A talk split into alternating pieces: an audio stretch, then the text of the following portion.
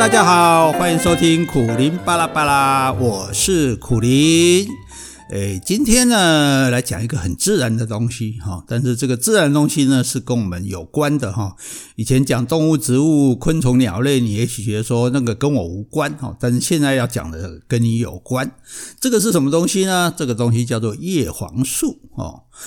那就来跟大家讲一讲叶黄素跟我的关系哈。那几年前呢，大概很少人听过叶黄素哈。那现在大家对叶黄素是朗朗上口哈，好像已经变成了生活的必需品哈。可是这个到底叶黄素是什么呢？哈，它到底它有什么重要性的呢？熊熊造出来呢？哈，那其实我第一次听说叶黄素哈。哎，是在什么地方？你没想到哈？是在雪霸国家公园解说自工的训练课程上。那是我生平第一次听说哈，因为我们那时候请了很多老师来教我们嘛，动物、植物啊、地质啊、星象啊，哈，各种的老师来教我们他的毕生所学哈，来教我们在短时间把我们培训成这个解说志工。那教植物学的老师哈，他跟我们讲解那个树叶变色的原因哈。那叶子大家知道会变色嘛？哈，那可是。原来植物的叶子哈，它不只有叶绿素哈，它有很多成分。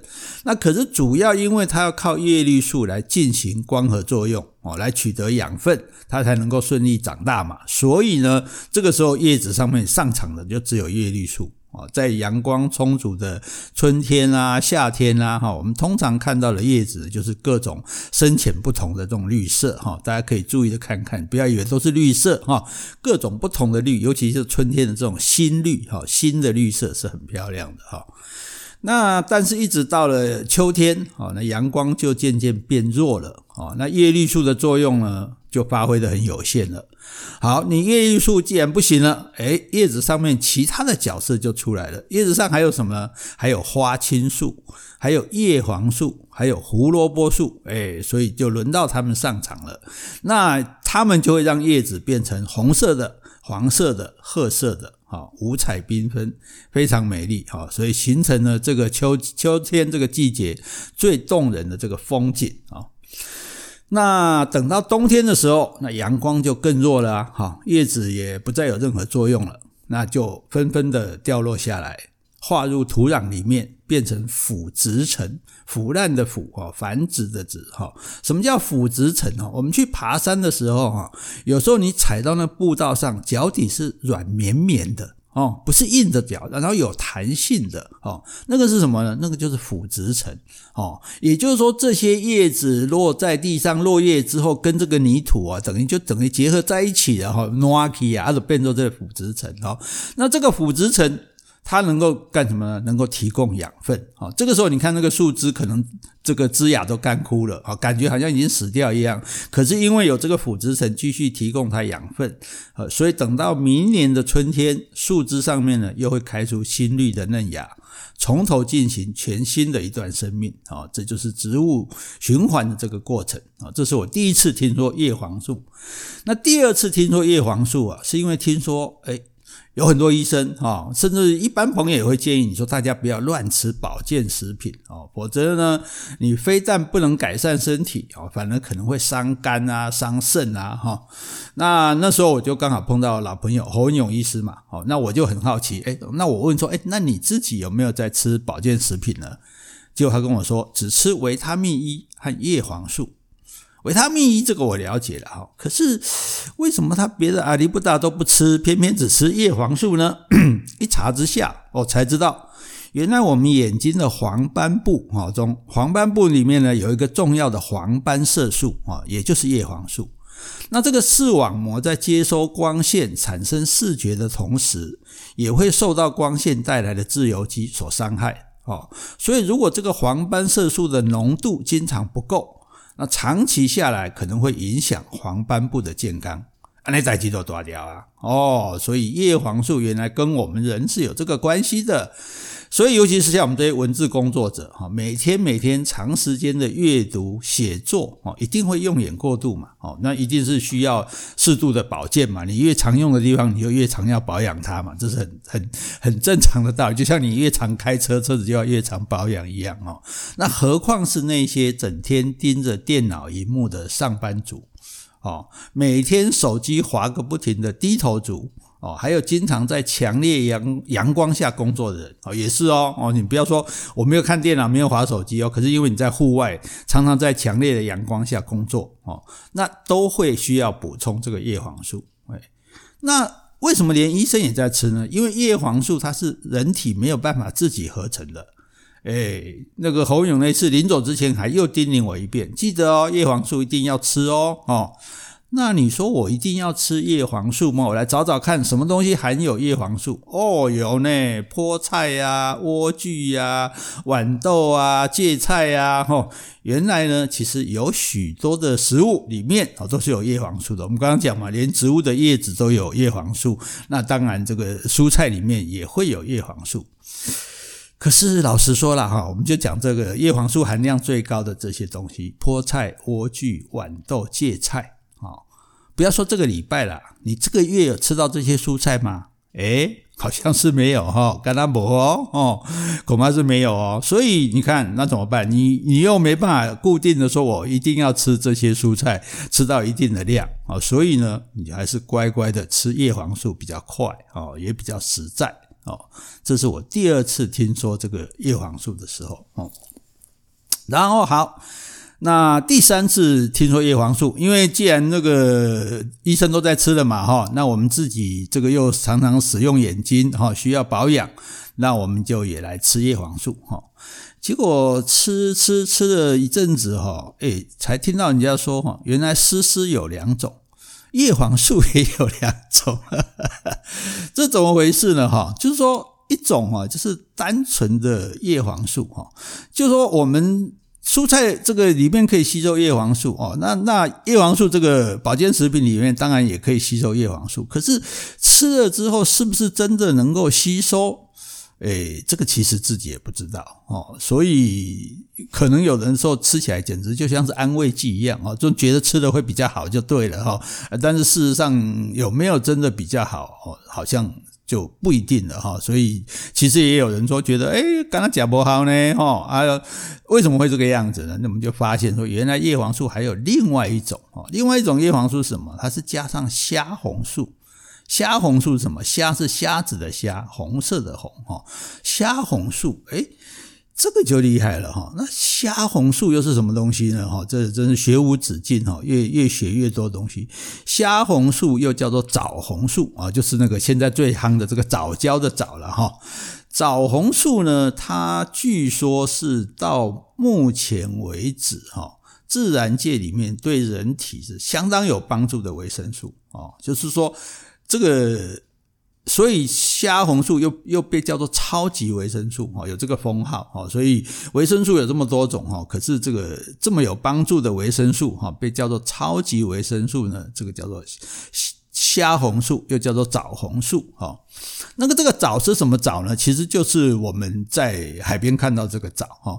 一般天然的这个红枣哈，其实你们说红枣红枣，可是我们在正常环境下，我们在海边看的枣都是绿色的啊，对不对？我们在海边看到的啊，或者是在海里面看到都是绿藻嘛，哈，绿藻可以变红藻的哈，那难道它是变色龙吗？哎，其实是这样子哈，就是说，如果阳光的照射不够哦，或者是说它本身能够吸收的养分不够哦，那在这种环境，因为环境恶劣嘛，哈，那这个时候这个藻呢，它就会自己来合成枣红素。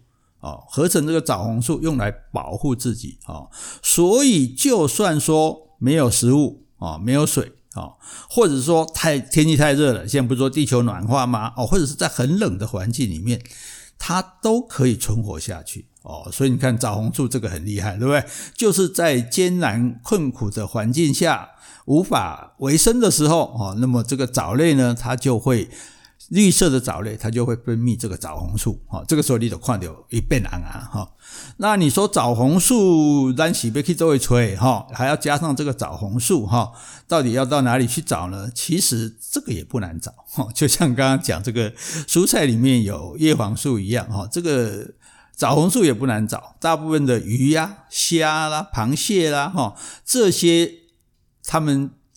这些海鲜类啦，可以这样讲哈，他们身体里面的枣红素，那他们怎么会有枣红素？就是他们自己摄取藻类才得到的哦，所以应该也可以加啦哦，他自己吃吃了之后，他身上就会有枣红素嘛哈，那。所以枣红素哈，它虽然说又叫做虾红素哈，可是它是从藻类中来的，不是从虾子上面来的哈。因为是虾子吃的藻，所以这这有点诶稍微有一点复杂，就是虾子吃了这个藻之后，身上有这个枣红素哈啊，所以有人把它叫做虾红素。其实这个枣红素呢，是不是虾子身上来的？是虾子吃了枣才得到，所以它是从藻类中来的。那为什么要挥半天讲这件事？这有什么关系呢？反正有就好了。可是因为它是从藻类中来的，所以素食人也可以吃。哎，这个是很重要的哈，因为哎，我们家杰西是吃素的嘛，对不对？所以我们吃各种东西也要考虑它是不是素的哈。那叶黄素当然是素的啊，可是虾红素哎呀呢，哎呀好像不是素的哈，那那好像就不能吃了。那其实呢，这个其实它应该叫枣红素了哈，所以这个对我们家杰西来讲，这是个好消息哈，所以它是素的哈。那这个枣红素哈，它跟叶黄素一样哈，说我们人体实在是蛮弱的哈，就是说，诶，很多东西它没有办法自行合成的哈。有时候我们看广告说，哇，多少多少种东西没办法自行自行合成哈。那这个枣红素呢，也没有办法自行合成。那你说不是那个鱼啊、虾啊、什么蟹啊身上都有啊？那你不能从从他们身上得到吗？当然可以啊。可是你想，这些鱼虾他们吃枣红吃枣子吃一定吃很少。嘛，不可能吃很多嘛，对不对？所以你要得到足够的枣红素，你大概要吃多少鱼虾呢？大概你每天要吃四百公克的鲑鱼哦，或者是吃六百公克的螃蟹哦，你这样才能够摄取到足够的枣红素。哦，这样吃有点辛苦，每天要吃呃六百公克的螃蟹或者四百公克的龟，因为我们不可能每天吃吧，那但是你久久吃一次也没有用啊，哈！而且这样吃哈也太辛苦了，对身体也不太好嘞，诶小心胆固醇过高了哈。所以呢，还是直接吃含有枣红素啊，也就是虾红素的保健食品，啊，应该是会比较好的哈。那现在的问题就来了哈，就是说，那刚刚讲说哦，叶黄素好啊，现在又说虾红素好，那到底是叶黄素比较好，还是虾红素比较好呢？哦，嗯，应该这样讲啊哈，就是同样的是保护视网膜跟这个黄斑部哈，那么叶黄素的保护哈是需要长期的累积。哦，所以它算是调养型的这种保健哦，这是第一，就是长期调养性的保健而已哈。那虾红素呢，它是有补助的作用跟调节的能力哦，它是比叶黄素呢更快速有感。哦，它算是比较算是急救型的保健哦，所以就是说，一个是调养型的，一个是急救型的哈。那有一位眼科的权威医师就说，他说虾红素跟叶黄素哈，它其实各自扮演不同的角色哦，所以以增进这个三 C 对焦调节的能力来说，虾红素还更强一点哦，所以最好是两样同时补充哦，可以相辅相成哦。那知道这个讯息之后呢，我就开始去找啊，对不对？我们即知即行啊，哈。那我花了一些时间，哦，才找到了同时含有叶黄素跟虾红素的保健食品，哦。当然呢，那个厂商都是几个吹好瑞瑞嘛，哈，就是台语说的天花乱坠，哈。所以到底可不可靠？那就是。有一个很重要的哈，大家知道这个保健食品 SNQ 的国家品质标章哈，如果你有这个国家品质标章啊，这个至少是比较可靠一点的哈，要不然那么多你也不晓得吃哪一种哦。然后呢，它还有安全检测啊，里面没有微生物，没有塑化剂，也没有重金属，诶，这些都很可怕嘞哈。然后再看看呢，它还有什么其他的成分。譬如说有 DHA，还有花青素，还有维他命 E 哦，这些也都是有益健康的，多多益善哦。所以呢，符合以上三大条件啊，又有这个国家品质标章，又有安全检测，又还有其他的营养成分哦。那这样子呢，这样子我才自己才能够安心吃啊，对不对？也才敢介绍亲友来一起吃啊。哦，那这个虾红素。叶黄素强强联手的这个是什么呢？这就是老字号的保健品牌啊，叫做你之美德，你之美德的爱民精粹的这个保健食品啊。找到它以后呢，我每天都吃一粒，诶，一段时间下来哦，哦，感觉这个世界好像更加明亮、更清楚哦，所以我也可以更放心的大胆大量的阅读和写作了哈。好，这是跟大家刚刚分享的这个爱民精粹哈，那跟大家介绍嘛，也要请给大家一些优惠嘛哈。那么到三月底以前呢，大概比平常的价格少了快五百块哈，体验价呢只要一千三百八十元。有兴趣的粉丝朋友呢，你可以上 Momo 购物网来搜寻爱民，好，就爱心的爱，明天的明。或者是打电话哈，零八零零八八零八八一，好，零八零零八八零八八一，好，可以去健康咨询哈，或者是订购。那我的脸书呢，跟 Podcast 上面呢也有限时体验的连结啊，大家如果觉得有需要的话，诶，不妨也试试看啊，至少我自己试试还不错的啦。好，好康道修博，谢谢大家，拜拜。